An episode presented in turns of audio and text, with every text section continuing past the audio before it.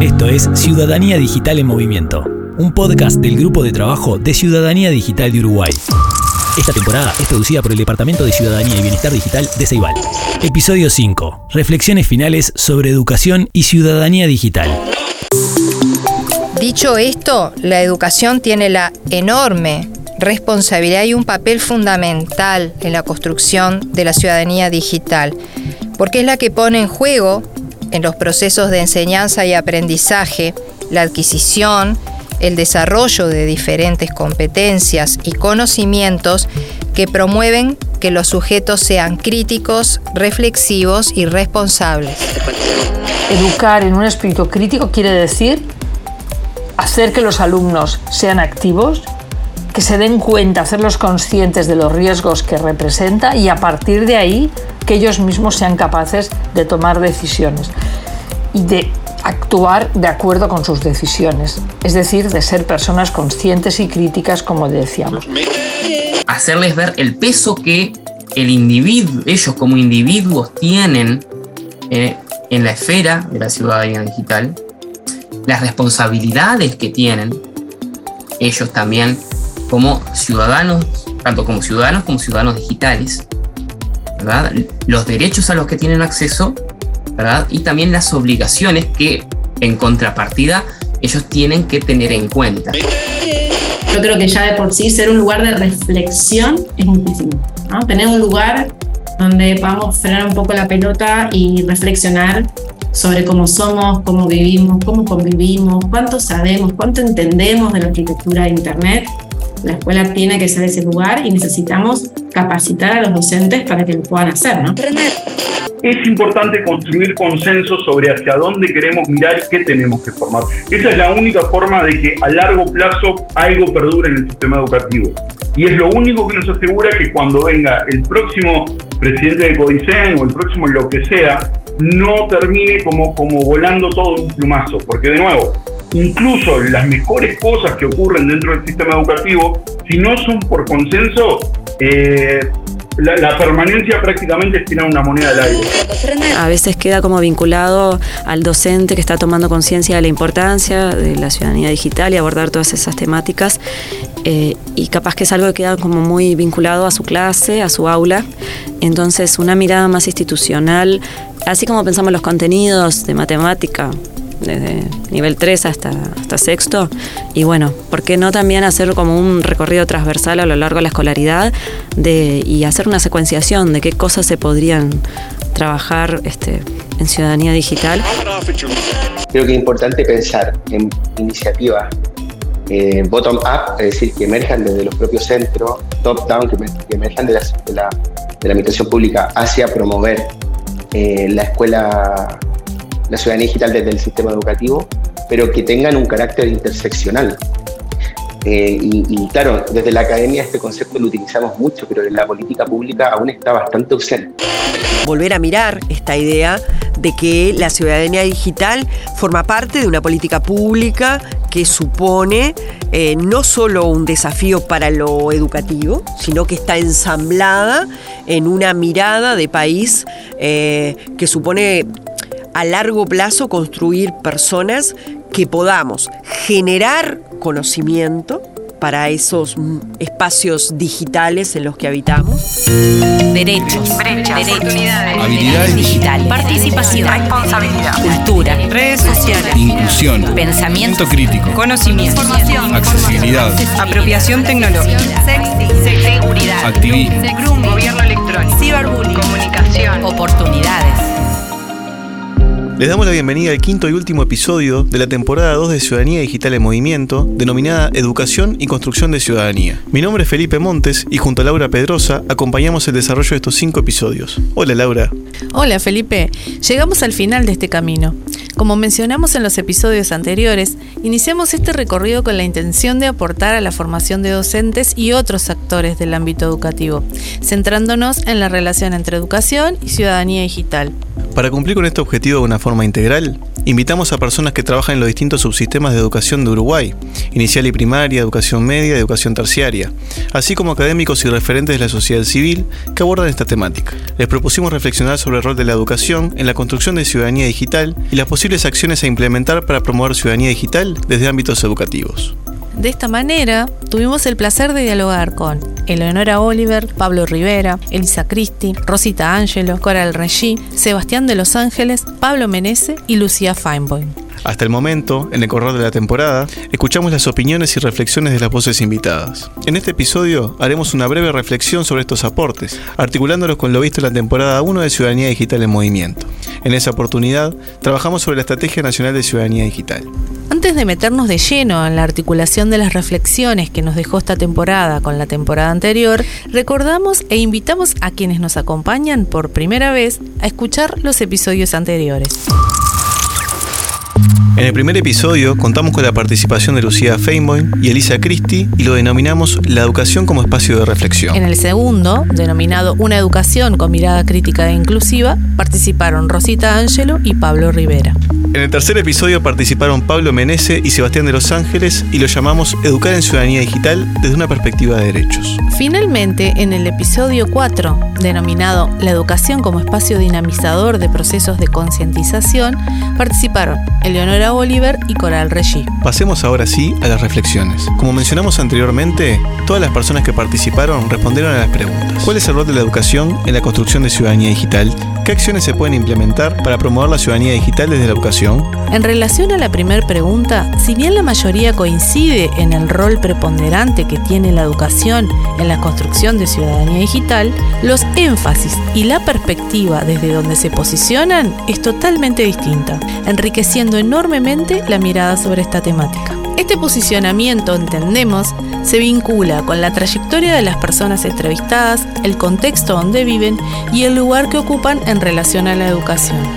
Respecto a la segunda pregunta sobre qué acciones se pueden realizar en pos de promover la ciudadanía digital en la educación, vamos a explayarnos un poco más buscando articular con lo presentado en la temporada 1. Si desglosamos la Estrategia Nacional de Ciudadanía Digital, podemos diferenciar dos niveles desde donde instrumentar acciones para promover el desarrollo de ciudadanía digital las perspectivas transversales y las dimensiones de abordaje con sus habilidades y competencias. En un nivel general, encontramos a las perspectivas transversales, que son lineamientos dinámicos que orientan hacia la acción, en términos estratégicos y de políticas públicas. Para profundizar sobre esta temática, recomendamos escuchar el episodio 3 de la temporada 1 de este podcast. En un nivel un poco más específico, encontramos a las dimensiones de abordaje, que permiten establecer coordenadas que orientan y posibilitan la implementación de propuestas concretas, desde el plano de las acciones, individuales y colectivas. Para conocer más sobre este tema, recomendamos escuchar el episodio 4 de la temporada 1 de Ciudadanía Digital en Movimiento. Ambos niveles se complementan en un abordaje integral de la ciudadanía digital. No obstante, a la hora de pensar en estrategias y acciones para desarrollar la construcción de ciudadanía digital, es válido comenzar por cualquiera de los dos niveles, siempre y cuando, posteriormente, contemplemos al otro nivel. A continuación, haremos una breve lectura de algunas de las acciones planteadas por las voces invitadas, en clave de perspectivas transversales y dimensiones de abordaje y sus habilidades.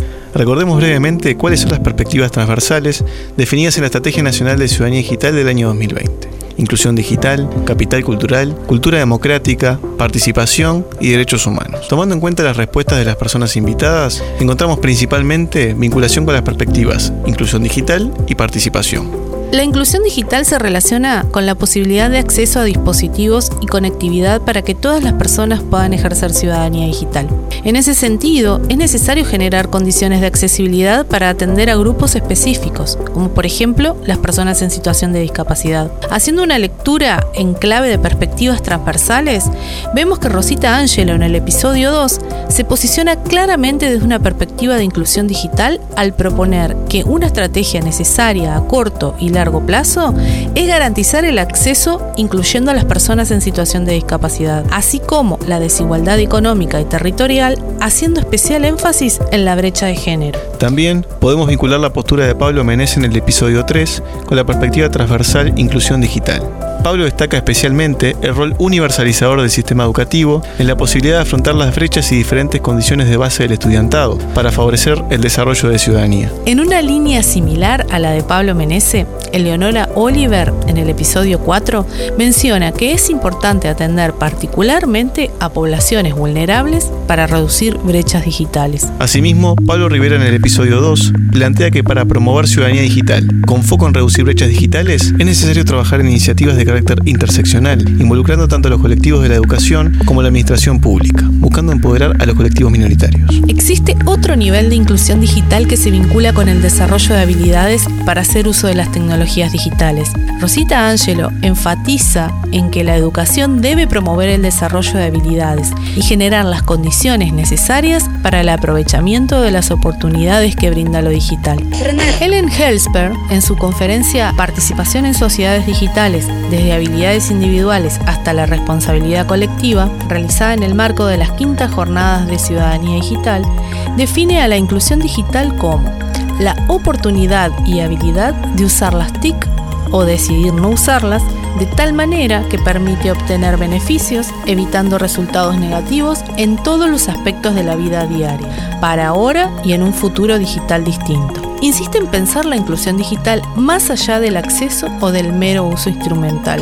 Proponemos ahora centrarnos en la segunda perspectiva transversal que mencionamos anteriormente, la participación entendida como la posibilidad de las personas de utilizar los medios digitales para intervenir en decisiones que les afectan, principalmente en asuntos públicos. Roxana Murduchovic, en su conferencia Crear y Participar, habilidades que democratizan el entorno digital, brindada en el marco de las cuartas jornadas de ciudadanía digital en el año 2021, menciona que la participación es un elemento clave de la ciudadanía digital y la define como toda acción que busca mejorar la calidad de vida de la comunidad. La participación entonces implica actuar para generar transformaciones por el bien común. Por su parte, Ellen Helsper, en la conferencia mencionada anteriormente, plantea que no todos los jóvenes se sienten cómodos o tienen los conocimientos para participar del mundo digital de forma positiva. Se hace necesario promover la participación de los estudiantes, y esto es lo que proponen en el episodio 3. Sebastián de Los Ángeles, cuando plantea la importancia de generar propuestas que inviten a los estudiantes a ser parte, a tener un rol activo, donde utilicen las tecnologías digitales y sus conocimientos en función de sus intereses. Esta centralidad de los estudiantes en el proceso educativo es un camino progresivo, a mediano y largo plazo. En una línea de pensamiento similar a la de Sebastián de Los Ángeles, Coral Regí, en el episodio 4, retoma la idea del trabajo entre pares, como muy importante para trabajar la construcción de ciudadanía digital con los estudiantes de educación secundaria. Eleonora Oliver en el episodio 4, por su parte, plantea que es importante escuchar necesidades y problemáticas de las comunidades educativas, para que de ahí surjan estrategias, así como abrir espacios de participación estudiantil para abordar la temática. Pasemos ahora a las dimensiones de abordaje y sus habilidades. Estas dimensiones son tres, segura y responsable, crítica y reflexiva y creativa y participativa. Como se mencionó en la temporada 1, se trata de categorías de análisis que se entrecruzan todo el tiempo, que no están cerradas, pero que son muy útiles para la construcción de ciudadanía digital. A su vez, cada dimensión presenta una serie de habilidades asociadas a desarrollar. Las habilidades para la construcción de ciudadanía digital son aquellas capacidades y disposiciones que nos permiten aprovechar las oportunidades que brinda lo digital, pero también nos permiten comprender los dilemas y desafíos a los que nos enfrentamos en un mundo cada vez más digitalizado. En el episodio 1 de esta temporada, Elisa Christie y Lucía Feinboim hacen referencia a la necesidad de desarrollar habilidades y herramientas de ciudadanía digital. En relación a las dimensiones de abordaje de la ciudadanía digital, la que más aparece en los distintos episodios es la crítica y reflexiva.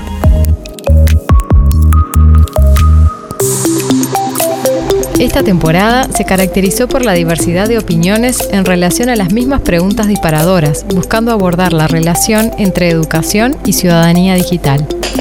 Buenos Aires, Argentina, Barcelona, España, Montevideo, Tacuarembó y Cerro Largo, Uruguay, dan cuenta de la diversidad geográfica de las personas participantes en esta temporada. Podríamos realizar el mismo ejercicio si mencionamos las trayectorias formativas y laborales de las voces invitadas, conformando un crisol tan heterogéneo como singular, que dio sentido y enriqueció la temporada. En este episodio hemos realizado una lectura de los aportes de las voces invitadas a lo largo de la temporada, en clave de las perspectivas transversales y de las dimensiones de abordaje y sus habilidades presentes en la Estrategia Nacional de Ciudadanía Digital, explorando nuevos sentidos en lo realizado en la temporada. Esperamos que hayan disfrutado de la segunda temporada del podcast, así como lo hicimos desde el equipo de Ciudadanía y Bienestar Digital de Ceibal. Nos escuchamos en la tercera temporada de Ciudadanía Digital en Movimiento. Agradecemos a Eleonora Oliver, Pablo Menese, Coral Regí, Sebastián de Los Ángeles, Rosita Ángelo, Elisa Cristi, Pablo Rivera y Lucía Feinboim por su participación en esta temporada. Equipo de producción y realización, Laura Pedrosa, Lucía Pimás, Felipe Montes, Patricia Brown y Jorge Suárez. Grabado en Mediarte Estudio.